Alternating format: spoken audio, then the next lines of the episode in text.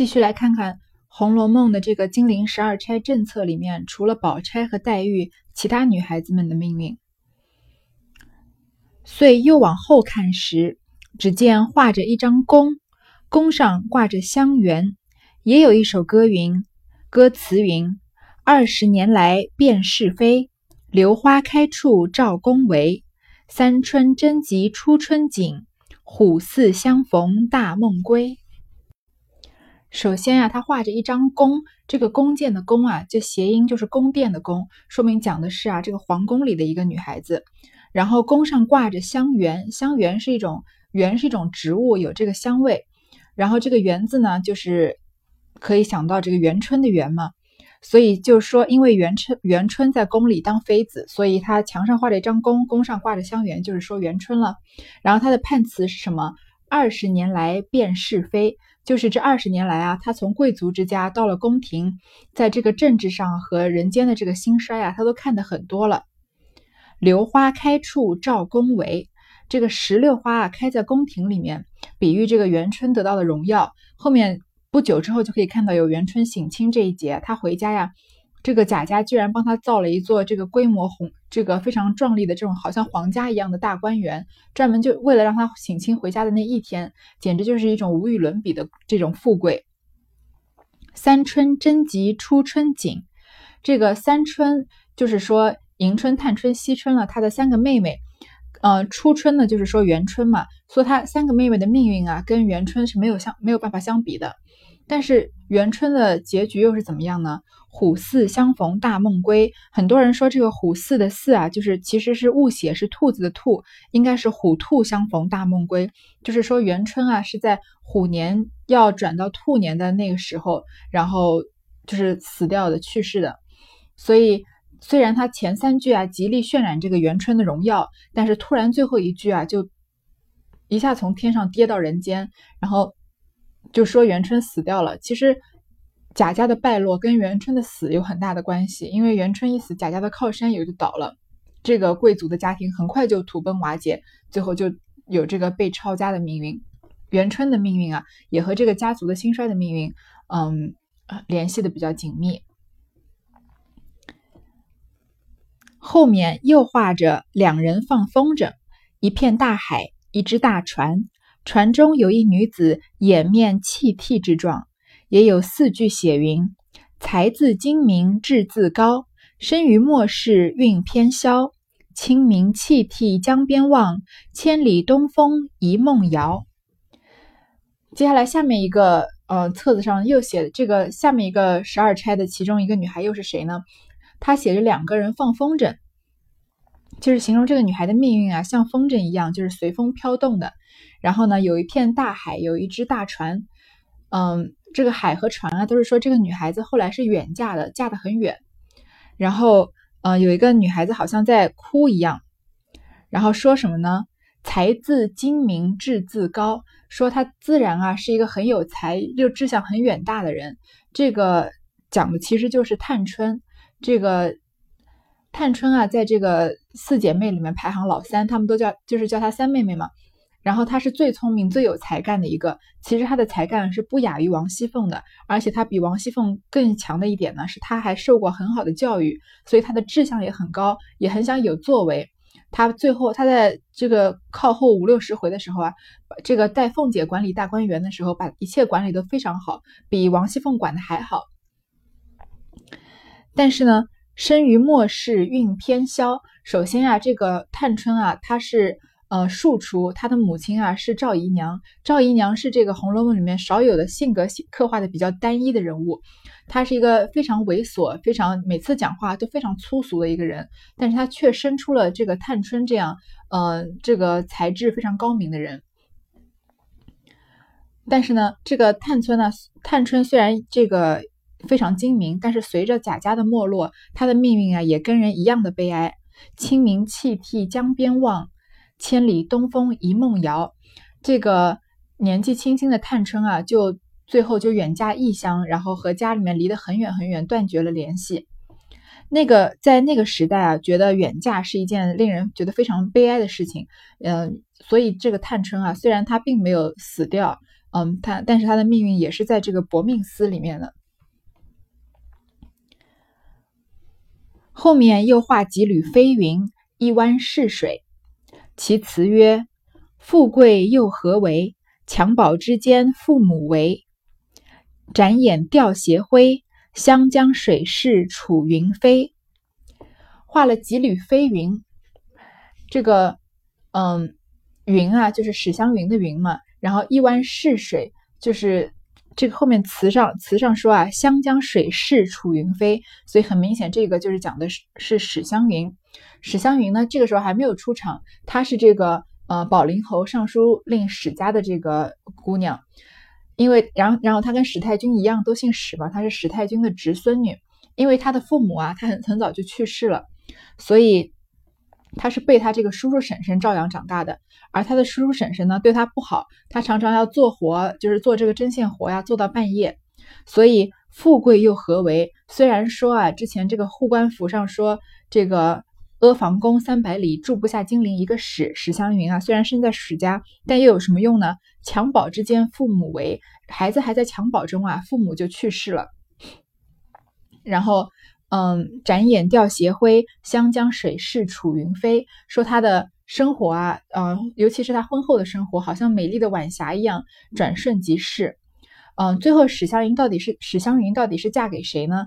嗯，有人说是，嗯，最后她有一段时间是在这个贾家破落之后啊，她嫁给了贾宝玉。然后，因为有一章这个是写说“殷麒麟伏白首双星”是他的一个回目，而这个史湘云是有这个金麒麟的，所以有人这样推测出来。又有人推测说呀，她后来是嫁给了呃另外一个这个嗯叫魏若兰的人。但是这里反正就是她后来幸福的日子啊，没有过多久，最后啊就嗯湘江水逝楚云飞了，就是一切也就烟消云散了。接下来，后面又画着一块美玉，落在泥垢之中。其断语云：“玉洁何曾洁？云空未必空。可怜金玉质，终陷泥沼中。”这个一块美玉啊，就是说的是这个妙玉。金陵十二钗里面，妙玉出场的次数非常少。然后它最后陷在落在泥垢之中，它最后的。身世很悲惨，是流落在烟花巷，或者有可能是被强奸了。但是他的前八十回里面并没有写到这个说什么玉洁何曾洁，云空未必空。你想要这种高洁啊，但你什么时候高洁过呢？你说啊，你这个放下一切，目空一切，但是你的心里啊未必空了。可怜金玉质，可怜啊，你是这个富贵人家出身，又非常有才华的这样一个女孩子，终陷闹泥中，最后还是陷入泥沼里了。妙玉她是，嗯，也是一个官宦人家出身的大小姐，因为她身体很不好呢。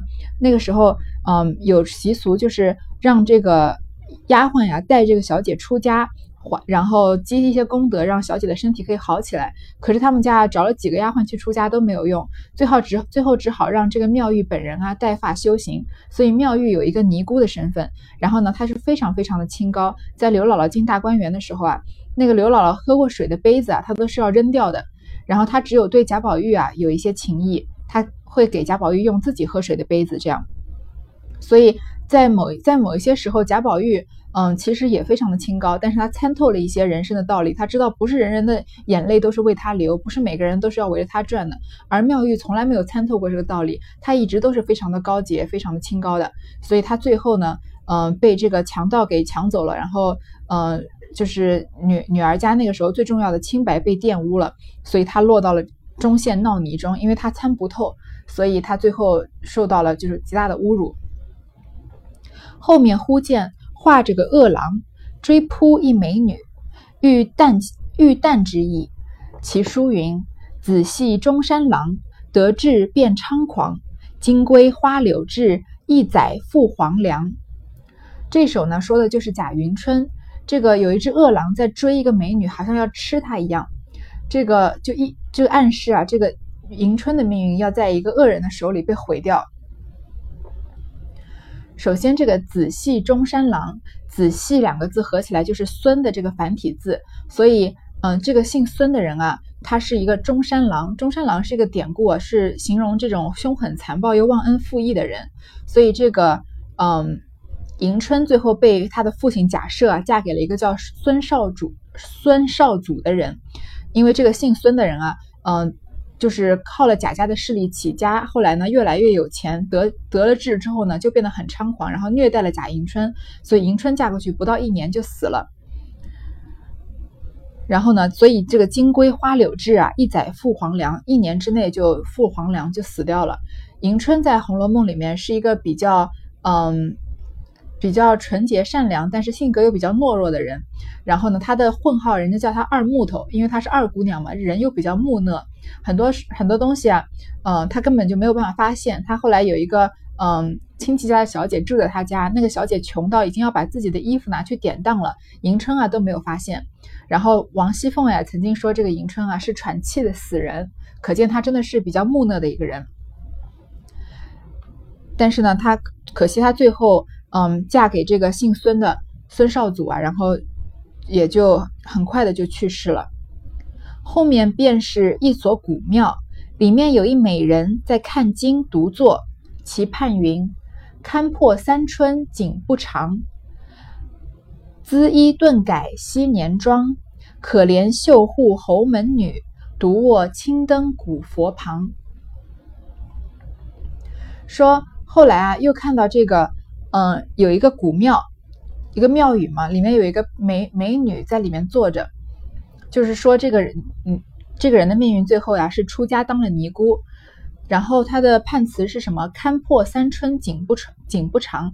表面上说啊，就是到春天的末尾的时候，在暮春的时候呢，看透了这个好景不会太长了。其实呢，也是指这个惜春的三个姐姐，迎春、探春、惜春嘛，三个人是三春，所以这个惜春看着她三个姐姐的命运啊，都非常的悲苦，所以就看破了这个好景不长。姿衣顿改昔年妆，这个姿衣啊，就是尼姑穿的这种深色的这种尼姑服，所以惜春从她三个姐姐的遭遇里面呢，看到了他们这个家族的人好景不长，于是呢，就摆脱世俗，决定这个遁入空门。嗯。可怜绣户侯门女，独卧青灯古佛旁，就是也就是指这个惜春最后出家为尼，也不再也不是这个嗯绣户侯门的这个千金，而过着这个姿，就是穿着这个深色尼姑服的衣服，一辈子跟这个古佛青灯古佛常伴的这个人生。后面便是一片冰山，上面有一只雌凤，其盼曰。凡鸟偏从末世来，都知爱慕此身材。一从二令三人目，哭向金陵事更哀。首先一一片冰山，这个冰山就是指比喻贾家呀，说等于这个贾家的势力看上去是一座山，其实不过是冰山而已，就是太阳一出来啊，就是要消融化掉的。而这个山上面立的这只雌凤呢，就是指的王熙凤。所以王熙凤倚靠着贾家的势力啊，其实是靠不住的。然后他的判词说：“凡鸟偏从末世来。”首先，这个“凡”和“鸟”这个合起来是一个凤凰的“凤”字，所以又是在说这个王熙凤啊。她虽然是凤凰，可惜她已经到了末世。末世就是因为在贾家已经在走下坡路、开始衰败的时候了。呃，所以王熙凤虽然很有才，她掌管着这个。不是说他会读书有才，他是很有这个管理能力，他掌掌管着这个荣国荣国府的生杀大权。但是呢，可惜这个时候啊，荣国府已经走下坡路了。都知爱慕此身材，都知道他是这个脂粉堆里的英雄，是非常能够管理事情的人。从后面啊，这个他协理宁国府也能看出来。最后这个他把这个荣国府和宁国府啊都整顿的井井有条的。然后一从二令三人目，这个写的很奇怪，什么意思？首先讲的是她这段这句讲的是她的丈夫贾琏啊对她的态度。首先一从新婚的时候呀，先是对她百依百顺，什么都听她的。首先凤姐是个非常厉害的人，所以她丈夫很怕她，对她非常的顺从。二令二和令合起来就是一个冷字，所以她的丈夫从对她百依百顺呢。后来开始慢慢的对她冷淡，开始对她发号施令，甚至她丈夫后面还偷偷的在外面娶了一房妾。三人木，人和木合起来就是一个休字，最后她丈夫呀就把她给休掉了。在古代被休弃，休妻是非常惨的一件事情，所以最后她哭向金陵，哭着向自己回自己的王家，所有的事情都就是过得日子过得非常的悲哀。这是王熙凤的命运。后面又是一座荒村野店，有一美人在那里仿字、仿记，其判云：“事败休云贵，家亡莫论亲。偶因寄村妇，巧得遇恩人。”有些这个嗯书的版本，我记得上面写的是“偶因寄刘氏”，就写的更明白一点。这个人写的是谁呢？就是巧姐。乔姐啊，是王熙凤的女儿，在《红楼梦》的前八十回里啊，她年纪还太小，没有怎么出场。就是看到这个暗示啊，乔姐最后的命运啊，是在这个嗯，做一个辛苦操劳的一个农妇，在嗯那边纺纱的那种农妇，然后说什么“事败休云贵，家亡莫论亲”。既然啊，你的权势已经衰败，就不要提什么过去的富贵的事情了。家业呀已经凋零了，也不要谈什么骨肉至亲的话了。就是说，这个乔姐她小的时候是贾家富贵的，还在富贵的时候，她长大的时候呢，贾家已经败世了，就她已经没有什么荣华富贵可以依靠了。然后呢，偶因寄村妇，巧得遇恩人，或者偶因寄刘氏，就是说啊，王熙凤曾经接济过刘姥姥。这个刘姥姥进大观园啊，是也是《红楼梦》里面一个呃非常。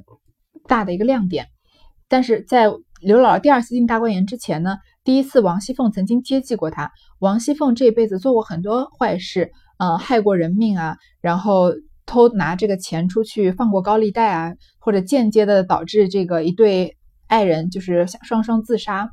但是她做过一些好事，她也你也不能说王熙凤是个坏人。这个，比如说她随手就接济了刘刘姥姥，而因为她这个随手的接济呢。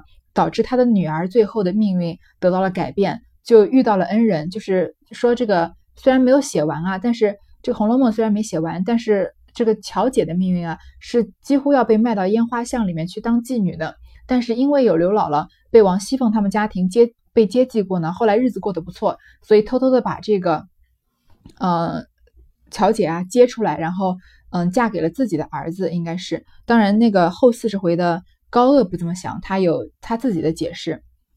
但是有一种比较主流的思想是觉得，嗯，这个乔姐啊，最后是嫁给了刘刘姥姥的孙子叫板儿的。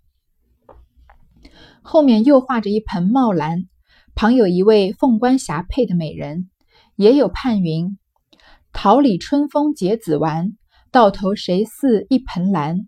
如冰水好空相妒，枉与他人作笑谈。”后面啊，又有一盆满这个开的很茂盛的兰花，然后画着一个凤冠霞帔的美人。首先，这个兰花呀，就是指这个贾兰。贾兰知道谁吗？他是这个死掉的贾珠和这个活着的李纨的儿子，叫贾兰。所以这个就判词是判李纨的。然后有一个凤冠霞帔的美人，因为这个李纨这辈子啊，最辉煌、最开心的日子就是她在嗯穿着嫁衣嫁给贾这个贾珠的日子。但是很快贾珠就去世了，他就单独一个人抚养他的孩子长大。说桃李春风结子完，首先这个桃李的李结子完的完合起来就是李纨吧。李纨和贾珠结婚，生了一个儿子，然后丈夫呢不到二十岁就死了，所以她的青春啊也像春风里的这种桃花李花一样，一旦结了果实啊也就凋谢了。就说她一旦生了孩子呀，她的好日子也就到头了。到头谁似一？到头谁似一盆兰？是和那个画上一样，指的是这个贾兰。说的是呀，在贾家末代的子孙里面，谁也不比这个贾兰有出息。就是虽然贾家最后是败落了，但是贾兰呢，最后是凭着自己的能力又考上了功名，又当了官了。如冰水好空相妒，枉与他人作笑谈。就是说，这个李纨年轻的时候呢。因为他都是受过一些贞女、烈女传的这样的教育，所以他非常的守礼节，然后守寡，一心只想着这个把他的儿子教育成功，好像这个冰水一样，这种洁净美好。虽然啊，后来贾兰中了这个考取了功名，李纨也得到这种贞洁的名美名，但是也没办法挽回这个贾府的衰败，只是遭人妒忌而已。然后最后啊，呃，李纨的一生啊，白白的。奉行这个三从四德，最后只是给别人当做笑料一样。而且李纨虽然他把儿子抚养的很好，但是他的儿子在当了官之后呢，没多久李纨就去世了，所以他也没有享到什么福。所以李纨也是在薄命司里面。后面又画着高楼大厦，有一美人悬梁自缢，其判云：“晴天晴海换情深，情既相逢必必主淫。蔓延不孝皆荣出，造性开端实在宁。”这一段说的就是秦可卿，也就是文章中安排贾宝玉来睡觉的这个秦氏。首先，这个高楼大厦，一个女女人悬梁自缢，她就是。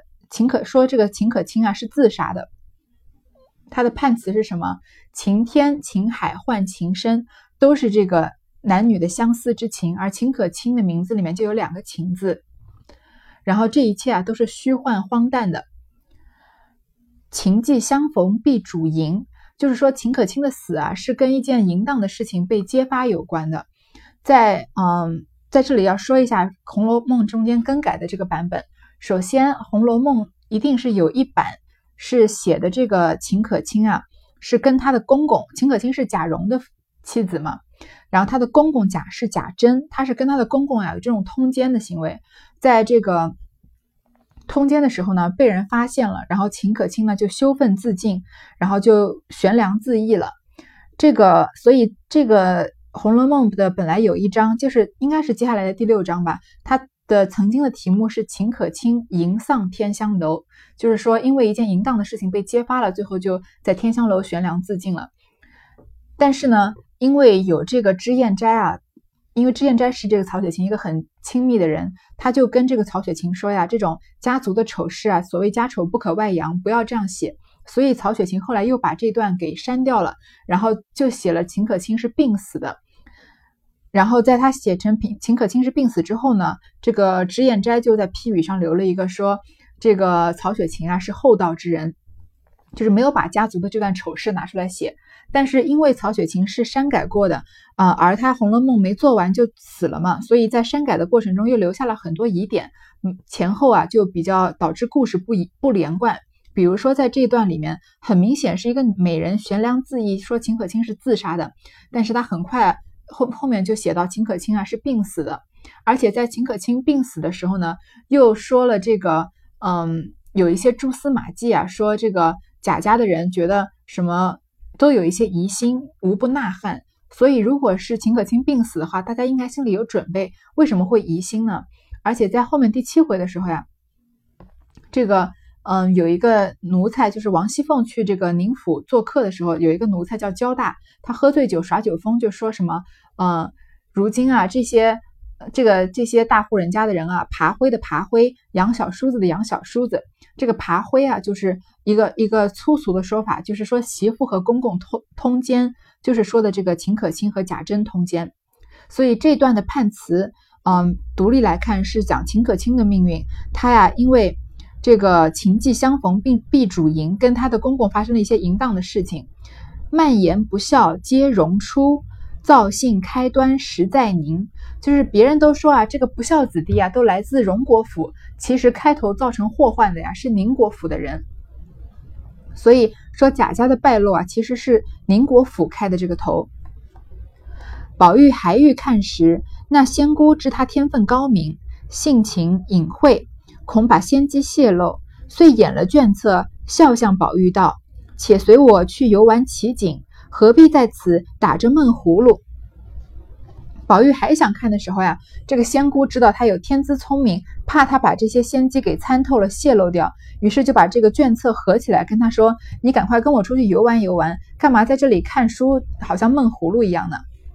好，这一小段啊。关于这个金陵十二十二钗政策里面每一个人的命运，就已经揭露过了。后面呢，又通过《红楼梦》的曲曲子呢，又唱了一遍。但是我们这里可以先稍微回顾一下金陵十二钗的政策有哪些人。首先是啊，宝钗和黛玉是停机德和永续财的，对吧？他们两个人都死了，一个是玉带林宫林中挂，一个金簪雪里埋了。接下来一个呢，就是说这个元春，嗯，她是在。宫宫闱在这个皇宫里面曾经有过一段辉煌的时光，但是在虎兔交接之时呢，也去世了。接下来说探春，探春是一个呃远嫁的很远，最后跟家族失去联系的一个命运。再下来是这个史湘云，呃，应该是没有过上几年，结婚结婚后没过上，就是结婚之前啊，刚生下来的时候父母就去世了，他的叔叔婶婶对他不好，然后呢，结婚还没有过上什么好日子，很快又烟消云散也死了。再接下来是妙玉，她是被这个强盗抢劫，可能卖到烟花巷，可能是被强奸了，最后就是陷入闹泥中。然后接下来是迎春，迎春啊是嫁给了一个嗯姓孙的人，然后最后被他折磨致死，一年之内结婚一年之内就死了。再下来啊是惜春，惜春呀看透了她三前面三个姐姐的命运，最后就出家当尼姑去了。再往下是王熙凤，她最后是被她的丈夫休妻，然后哭向金陵，哭回娘家的。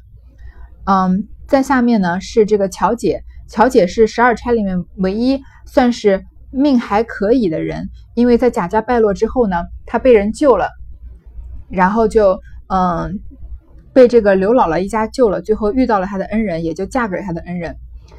再接下来呢是这个李纨，她独自抚养她的儿子长大成人，但是她的儿子呢刚刚当了官，他又死了。